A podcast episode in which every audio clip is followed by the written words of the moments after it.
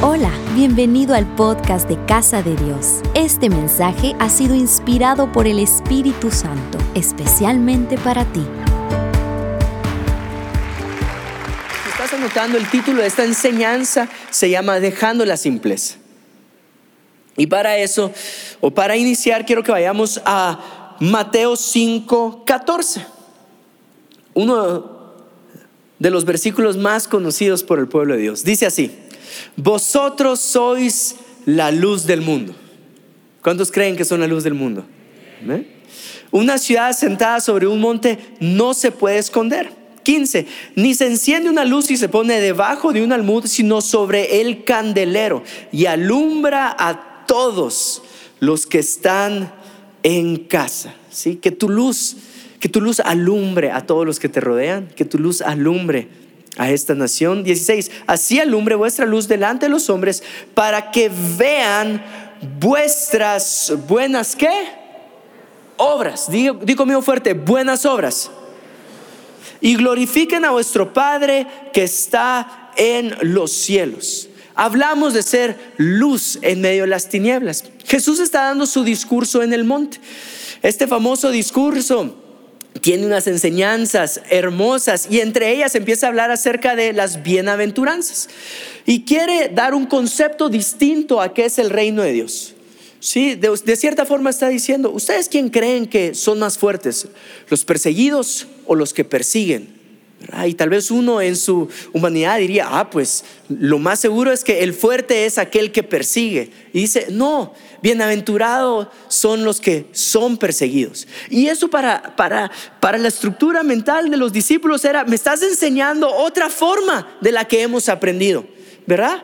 Ustedes han escuchado ojo por ojo y diente por diente, pero yo les digo, y empieza a, ilustrar el reino de cierta manera que bota estructuras o pensamientos que tenemos en la mente que no van de acuerdo al reino de Dios. ¿Sí? ¿Me estás siguiendo? ¿Tiene sentido lo que estoy diciendo? ¿Sí? Sí, y, y, fue Moisés el que había dicho ojo por ojo, pero él dice, no, si te pegan en una mejilla, poné la otra.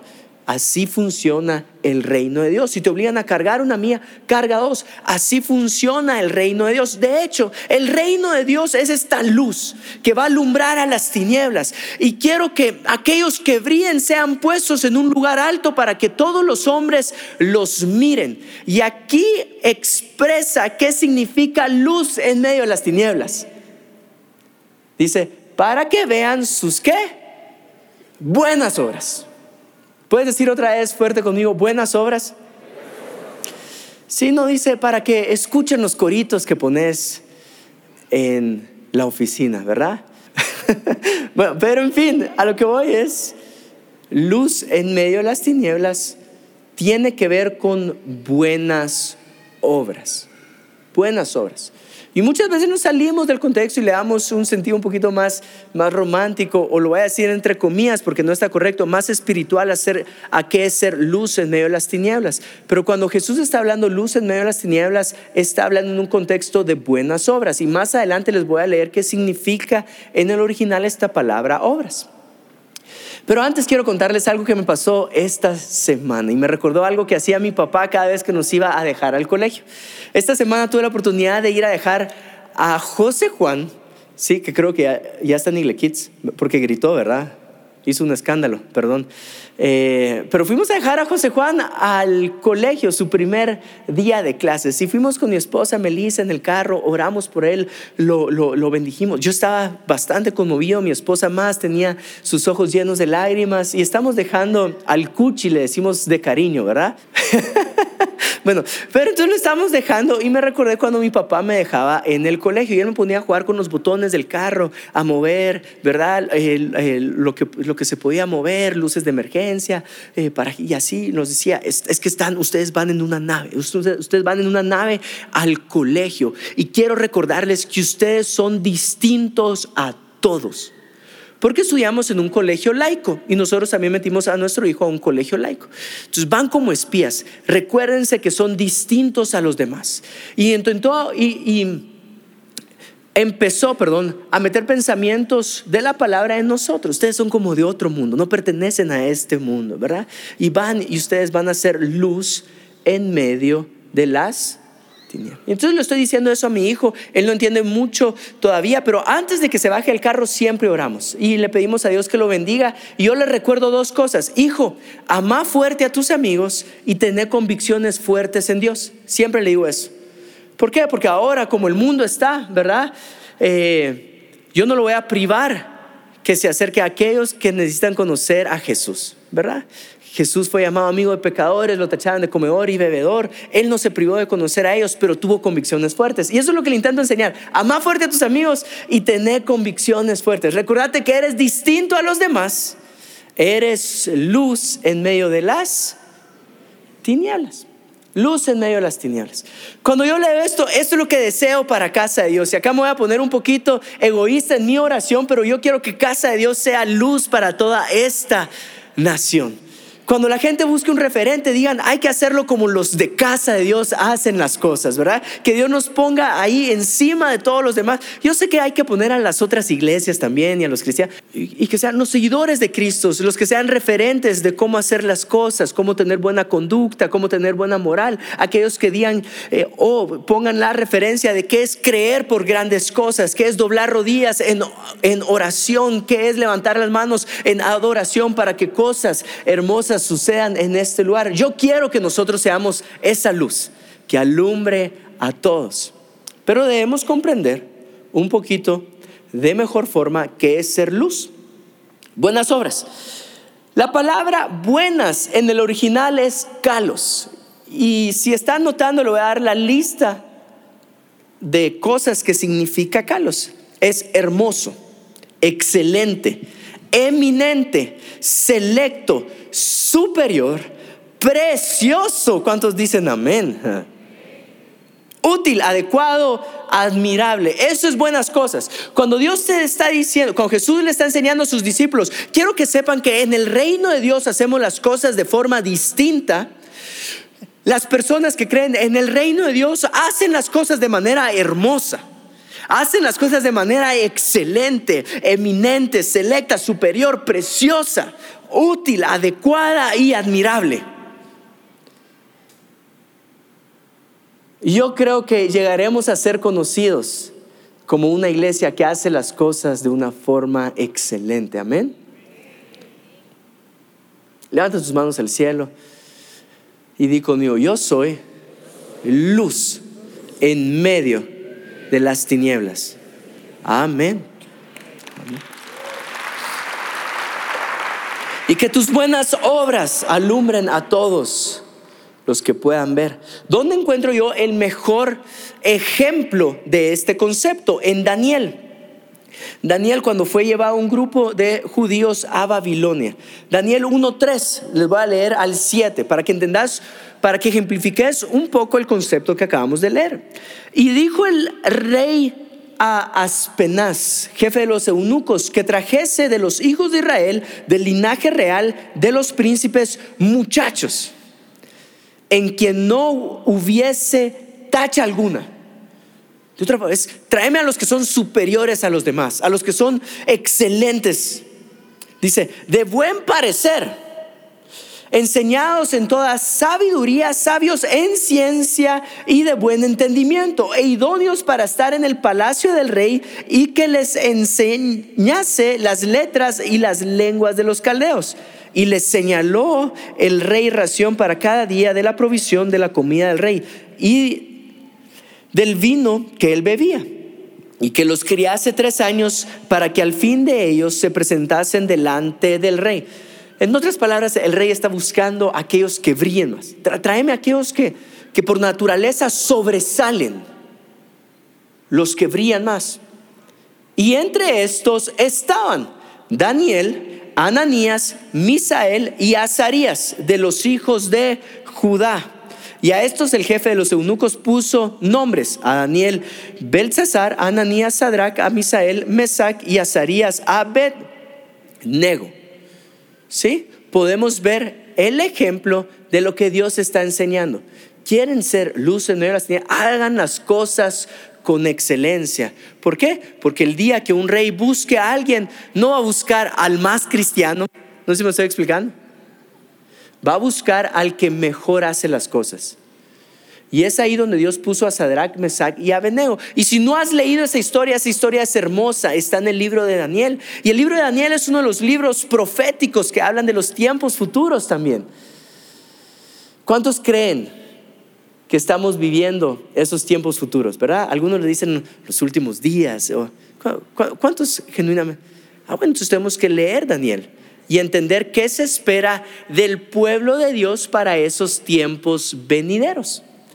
Se espera que para esos tiempos venideros el pueblo de Dios brille, que revele a Cristo. ¿Sí? En otras palabras, te quiero decir, tú eres un destello del reino de Dios aquí en la tierra. ¿Y cómo son las cosas en el reino de Dios? Son excelentes. No sé si me estoy explicando.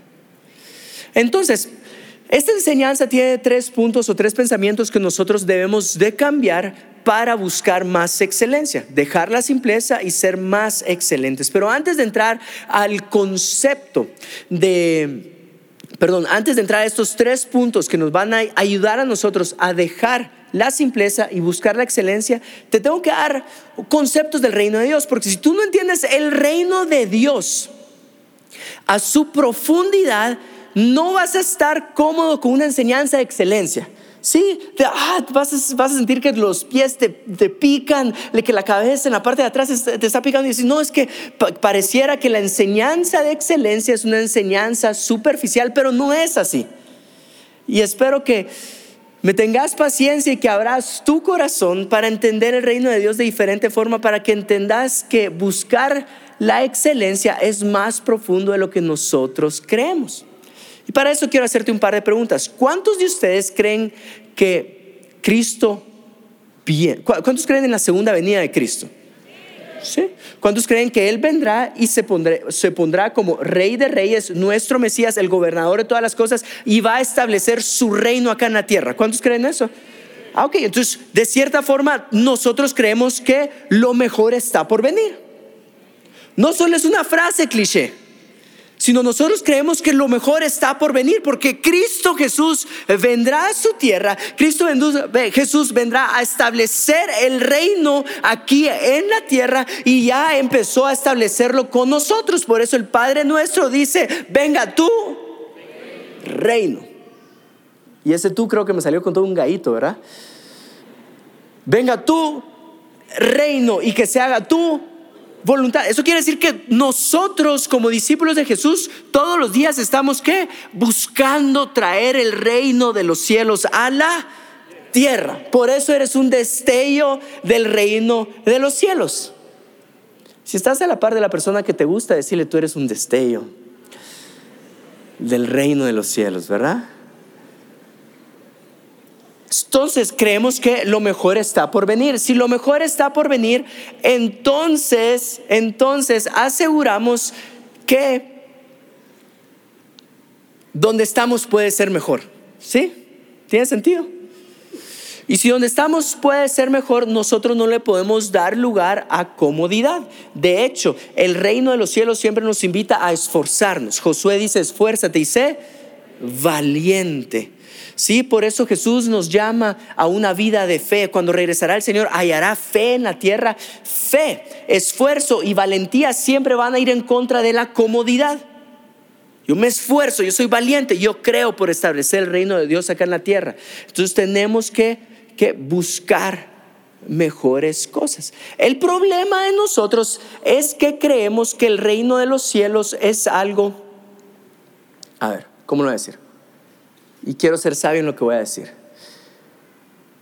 Que el reino de los cielos es una forma de escaparnos de este, de, este mundo. ¿Sí? Y déjame construir esta idea por un ratito. Cuando Daniel, cuando yo les leí el mejor ejemplo de luz en medio de la oscuridad, está en Babilonia, hay otro profeta, Jeremías, que le manda una carta a los que están en Babilonia, a los de la tribu de Judá que están en Babilonia. Sí, el profeta Jeremías no fue llevado en cautiverio y les mandó una carta profética a ellos. Y quiero leerles esa carta que les manda a los que están en cautiverio. Y espero que nosotros podamos leerla como que si Jeremías nos estuviera mandando la carta a nosotros. ¿Sí? Aquí va. Jeremías, Jeremías, Jeremías, ¿dónde estás? Ahí está. Jeremías 29, 4. ¿Sí? Dice, así ha dicho Jehová de los ejércitos, Dios de Israel, a todos los de la cautividad que hice transportar de Jerusalén a Babilonia edificad casas y habitadlas, y plantad huertos y comer del fruto de ellos, casaos y engendrad hijos e hijas, dad mujeres a vuestros hijos y dad maridos a vuestras hijas, para que tengan hijos e hijas, multiplicaos ahí y no os disminuyáis. Procurad la paz de la ciudad a la cual os hice transportar y rogad por ella a Jehová para que en su paz tendréis vosotros ¿qué? paz. Entonces, te voy a dar como la llave para que entendas todo este mensaje. En otras palabras, lo que te quiero decir es que tú eres semilla del reino de Dios en reino ajeno. Daniel era semilla del reino de Dios en, el reino de Babilonia. ¿No sé si me estoy explicando? ¿Sí? Y nosotros somos semilla del reino de Dios acá en la tierra mientras Jesús viene. ¿Tiene sentido lo que estoy diciendo? Entonces, una carta para los que son semilla del reino de Dios acá en la tierra. Dicen, edifiquen casas, multiplíquense, tengan hijos, por lo menos 11 hijos. y mi esposa dice, multiplíquense, eh, eh, ¿verdad? Rueguen por la paz de Babilonia, porque en su paz tendréis ustedes qué? Paz. Entonces, nunca el Señor nos llama a escapar nos llama a traer el reino de Dios acá en la tierra. Voy a intentar ilustrarlo de la siguiente forma. Imagínate que Dios decide en todo, en toda Guatemala, darle a una persona la responsabilidad del lago de Atitlán, ¿sí? El lago más hermoso del mundo. Y Dios, y Dios te escogió a ti para que seas el responsable del lago de Atitlán. Imagínate que tenés esa, esa chulada de lago, bajo tu responsabilidad y que venga alguien y que empiece a tirar basura y lo empiece a contaminar. Y que tú le digas, ah, su mecha, no. ¿Verdad? No hagas eso acá. Sí, anda, anda a recoger lo que votaste. Y que la persona te responda lo siguiente. Solo imagínate esta respuesta. No, hombre, no te preocupes. Un día Jesús vendrá y lo hará todo nuevo. No, o sea, tú le dirías, no, va, intentarlo hacer en tu casa. Para tener tu cuarto desordenadísimo y que entre tu mamá a tu cuarto. Patojo, ya te dije que limpiaras y ordenaras tu cuarto. Y atrévete a responder de la siguiente forma: Mamá, no te preocupes. Un día Jesús vendrá y ordenará todo, ¿verdad? Y establecerá su reino acá en la tierra. Créeme, vas a salir con una chancleta así en la boca. No, te pegaría un chancletazo y te diría, tenémelo como Dios manda. Tenémelo como Dios manda. Entonces sí tenemos algunos conceptos que tenemos que traerle claridad a nuestra mente. O lo tengo como Dios manda o lo tengo hecho un deschongue porque Jesús va a venir. ¿Qué es lo que debe hacer el pueblo de Dios con esta mayordomía que Dios nos ha dejado? ¿O acaso ignoramos que la escritura dice que la naturaleza está, ¿verdad? Está queriendo o está deseando la manifestación de los hijos de de Dios. No dice que la naturaleza gime por la manifestación de Jesús nuevamente, dice por la, por la manifestación de los hijos de Dios, porque tú y yo tenemos una responsabilidad el día de hoy y es traer el reino de Dios a la a la tierra. Y si Jesús tuviera bajo su responsabilidad el lago de Titlán, ¿cómo lo tendría? No sé si me estoy explicando. Nítido, excelente. Y entonces, si nosotros somos el pueblo de Dios, el que trae el reino de Dios acá en la tierra, tenemos que hacer las cosas con excelencia. Porque si tú tuvieras un destello, un vistazo al reino de los cielos, ¿cómo es el reino de los cielos? Estoy seguro que tú y yo lo tendríamos como un lago cristalino, como de cristal, excelente, hermoso, de buen parecer. Y si tu trabajo es un destello del reino de los cielos, ¿cómo se verían las obras de tu trabajo? Es por eso que si tú crees en el reino de los cielos, no puedes darle lugar a tu corazón a cosas por salir del paso a la ley del mínimo esfuerzo. No es así. Se nos olvida que tenemos a Jesús como Señor y Salvador, como ejemplo máximo de esfuerzo. Él entregó su cuerpo por nosotros. Tenemos a Jesús como un ejemplo máximo de poder de Dios porque resucitó al tercer día. Por eso, si nosotros somos discípulos de Cristo, somos esforzados, somos valientes, pero creemos en el poder de Dios. Amén.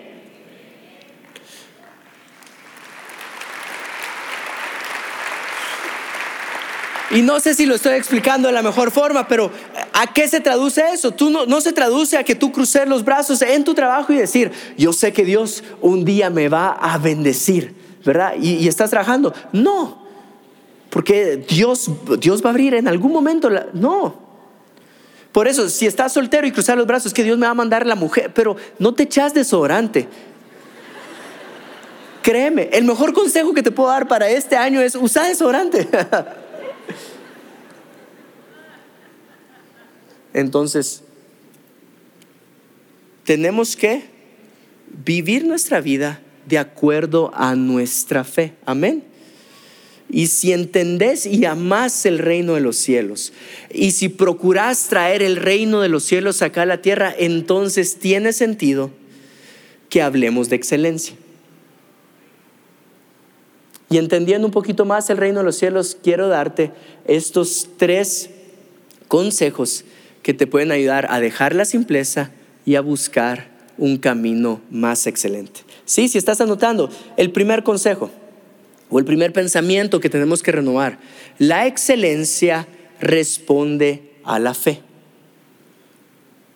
La excelencia responde a la fe. Proverbios 1:22, ¿hasta cuándo simples amaréis la simpleza? Y los burladores desearán el burlar y los insensatos aborrecerán la ciencia. Lo que está diciendo es acá, tu carne, tu carne está programada para ahorrar calorías. Tu cerebro está programado para ahorrar calorías. Eh, eh, eso quiere decir que estás programado para hacer las cosas con el mínimo esfuerzo posible. Tu carne tiende a la comodidad, pero tu fe tiende a la excelencia. Lo voy a decir otra vez, tu carne tiende a la comodidad, tu fe tiende a la excelencia. Si tú crees, yo seré la mejor empresa de este país. Yo creo que mi producto va a entrar a Centroamérica. Yo creo que mi matrimonio será un matrimonio ejemplar. Yo creo que Dios va a prosperar. Yo creo que si tenés tal vez eh, campos con café, yo creo que mi café va a entrar como el mejor café del mundo entero. No sé si me estoy explicando, si tenés un libro, yo creo que mi libro va a ser una de las mejores novelas o las novelas más vendidas por un latinoamericano. Si, si tú crees, vas a tender a la excelencia. En el momento que apagas tu fe, vas a tender a la comodidad. Cree. Es una invitación el día de hoy a que creas por cosas grandes este año. Amén. Efesios 3:20 dice, y aquel que es poderoso para hacer todas las cosas mucho más abundante de lo que pedimos o entendemos. Levanta tus manos al cielo, que Dios haga en tu vida más abundante de lo que has pedido o de lo que has podido imaginar. En el nombre de Jesús, amén. A Él sea la gloria. En Cristo Jesús, por todas las edades, por todos los siglos de los siglos, amén. Segundo pensamiento que debemos de tener es la excelencia se trabaja. La excelencia no llega así por así, debes de trabajarlo. A través de dos cosas, a través de aprendizaje y a través de disciplina. Para eso un par de versículos. Romanos 12:2. No os conforméis a este siglo, sino transformados por medio de la renovación de vuestro entendimiento para que comprobéis cuál sea la buena voluntad de Dios agradable y perfecta. Oseas 4:6. Mi pueblo fue destruido porque le faltó conocimiento. Eso quiere decir que nosotros no podemos cruzar los brazos y decir, ah, es que no sé cómo hacerlo. Tal vez tu jefe te está solicitando algo. Quiero que me hagas esto. Sí, pero es que no sé cómo hacerlo. Ok. Entonces hay un camino que se acaba de alumbrar enfrente tuyo y es el camino de aprendizaje. Ve y aprende. Ve y aprende. Vas a alcanzar excelencia. Mateo 9:16. Nadie pone remiendo de un paño nuevo en vestido viejo porque tal remiendo tira el vestido y se hace peor que la rotura. Ni echan vino nuevo. ¿Cuántos quieren vino nuevo para este año? ¿Cuántos quieren el mejor vino para este año? ¿Sí? En odres qué? Viejos. Renovate. Aprende. De otra manera, los odres se rompen y el vino se derrama y los odres se pierden, pero echan el vino nuevo en odres nuevos y lo uno y lo otro se conserva juntamente. Renovas tu odre. ¿Cada cuánto se renueva el odre? Tú no puedes decir, ah, es que yo ya recibí esa predica en la academia de líderes, ¿verdad? A mí no me va a agarrar en curva. Si yo ya estudié la academia de líderes, yo sé que es renovar el odre. Ah, ok. ¿Cada cuánto hay que renovarlo? Es como que usted diga, mi carro se va a mantener nítido por una vez que lo lleve a mantenimiento. No. Hay que llevarlo cada cierto kilometraje. ¿Sí? Lo que te estoy diciendo es, aquellas buenas cosas que has traído a tu vida, hazlos una disciplina también. Hay excelencia a tu vida que solo va a llegar a través de la disciplina. Los mejores jugadores los jugadores más excelentes son aquellos que son más disciplinados también. Amén. ¿Tiene sentido? Y tercer, tercer consejo, debemos recordar que la excelencia glorifica a Dios. Lo que tú haces trae honra y le da gloria a tu Padre que está en los cielos. Colosenses 3:23, y todo lo que hagáis, hacedlo de corazón como para el Señor y no para los hombres. ¿Para quién hacemos las cosas? Para el Señor. Lo que tú haces, si trabajas en un producto, no lo haces para hombres, lo haces como para el Señor. Lo que Dios ha puesto en tus manos, lo haces para el Señor. Hebreos 11:4. Por la fe Abel ofreció a Dios más excelente sacrificio que Caín. O sea, si hay una mayor excelencia que Dios espera de nosotros. No solo se trata de presentarle un sacrificio, se trata de presentarle un sacrificio más excelente. ¿Por qué? ¿Para quién es? Para Dios. Entonces lo hacemos de una forma excelente con una excelencia mayor, por lo cual alcanzó testimonio de que era justo, dando Dios testimonio de sus ofrendas y muerto aún, habla por ella. Te quiero contar dos historias antes de terminar, que nos van a ayudar a entender un poquito más el tema de excelencia. ¿Sí? ¿Y por qué nosotros como hijos de Dios tenemos que buscar excelencia? La primera es una historia de mi mamá. Mire, mi mamá es una mujer bastante activa. Le gusta hacer deporte, anda buscando nuevos retos, anda buscando cómo vencer sus miedos. Ha hecho muchísimo deporte. De hecho, hace como cuatro años tenía enyesado su brazo.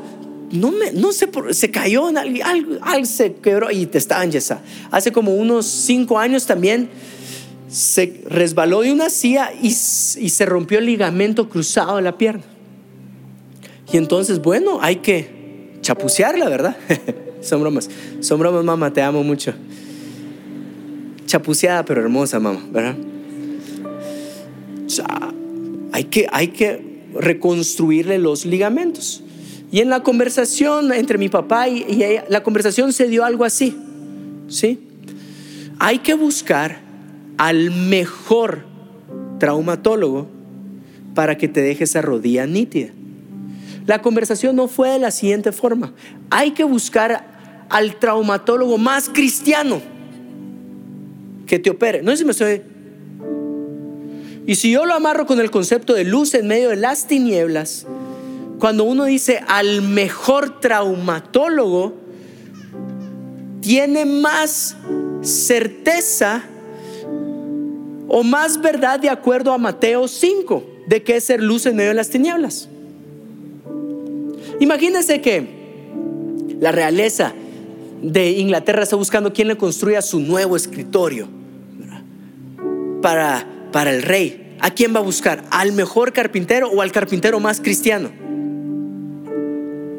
¿Al mejor sí o no? Mi deseo es que nosotros como el pueblo de Dios ocupemos esos espacios. Que cuando se busque al mejor encuentren a uno de casa de Dios.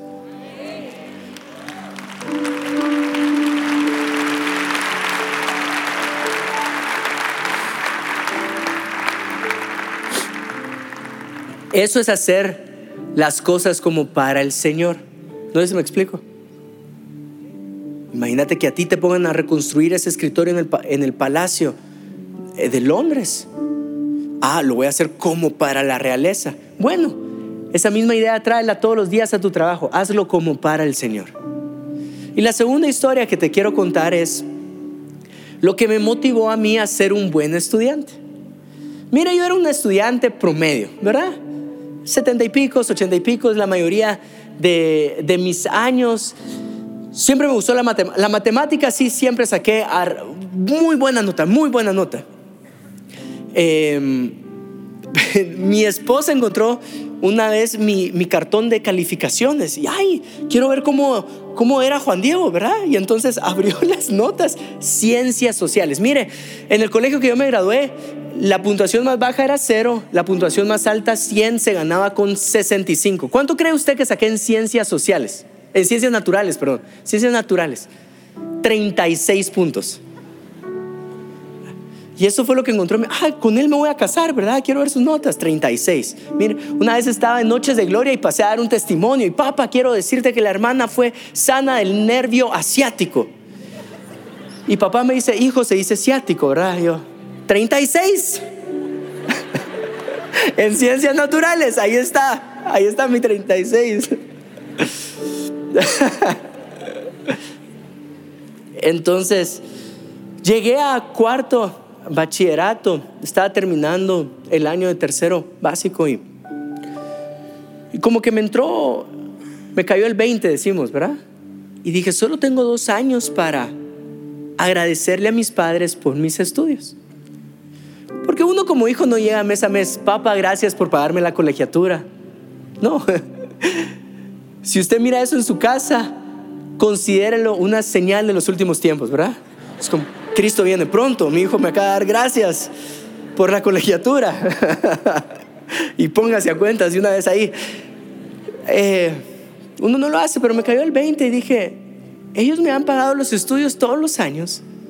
Lo mejor que puedo hacer es darles las mejores notas. Y me empecé a esforzar en mi último año de tercero básico y mi año de cuarto bachillerato y quinto. De hecho, en cuarto bachillerato salí abanderado. Me recuerdo que una maestra, Miss Vicky, me llamó una vez a su escritorio y me dijo, Luna, venga. Porque ella se dio cuenta del cambio tan, tan drástico y me dijo, ¿por qué? Porque ahora es un muy buen estudiante. Y le dije, porque quiero honrar a mis papás. Quiero honrar a mis papás. Y en ese año mi profesor de Víctor, de biología, ateo, creo que hasta el día de hoy sigue siendo ateo, pero el profesor de biología nos dio la introducción a la clase y dice, quiero que sepan que 98 puntos el mejor de ustedes, 99 los sacaría yo siendo el profesor y 100 solo Dios, ¿verdad? Y para mí fue como, y es ateo, ¿verdad? Y entonces me empecé a esforzar para sacarle 100 puntos, hacía trabajos extra, hacía mis laboratorios de una forma impresionante. Entonces llegaba a su laboratorio y, profesor, acá los puntos extras, sí, Luna, ya sé, ¿verdad? Y entonces eh, llegué, llegué a, fin de uno de los meses y, y, mi, suma de los puntos eran 103 puntos, ¿verdad? Entonces se lo fui a restregar así en la cara. Dios existe, le dije. Nada que ver el mensaje, ¿ah? No, no aplauda por eso. Mire, eso solo se lo estoy contando porque el domingo pasado mi papá contó una historia que era buen estudiante. Y este domingo yo también quería contar una historia. Por lo menos un año. Él, mi, papá fue todos, pero yo por lo menos un año. Y me puso 100, yo, pero le saqué 103. Sí, los otros tres se los doy el siguiente mes, me dijo. Ah, pero lo hice como para mis padres. Hay un pensamiento que te va a llevar a tener una vida de excelencia. Cuando tú digas, esto es como para el Señor, de todo lo que Él me ha dado, ¿verdad? Si Dios me ha dado la vida, ¿cómo no le voy a dar yo a cambio lo mejor? Y así traemos el reino de los cielos todos los días a la tierra. Amén. Esperamos que hayas disfrutado este mensaje y sea de bendición para tu vida. Compártelo en tus redes sociales. Casa de Dios. Después de Dios, lo más importante son las personas.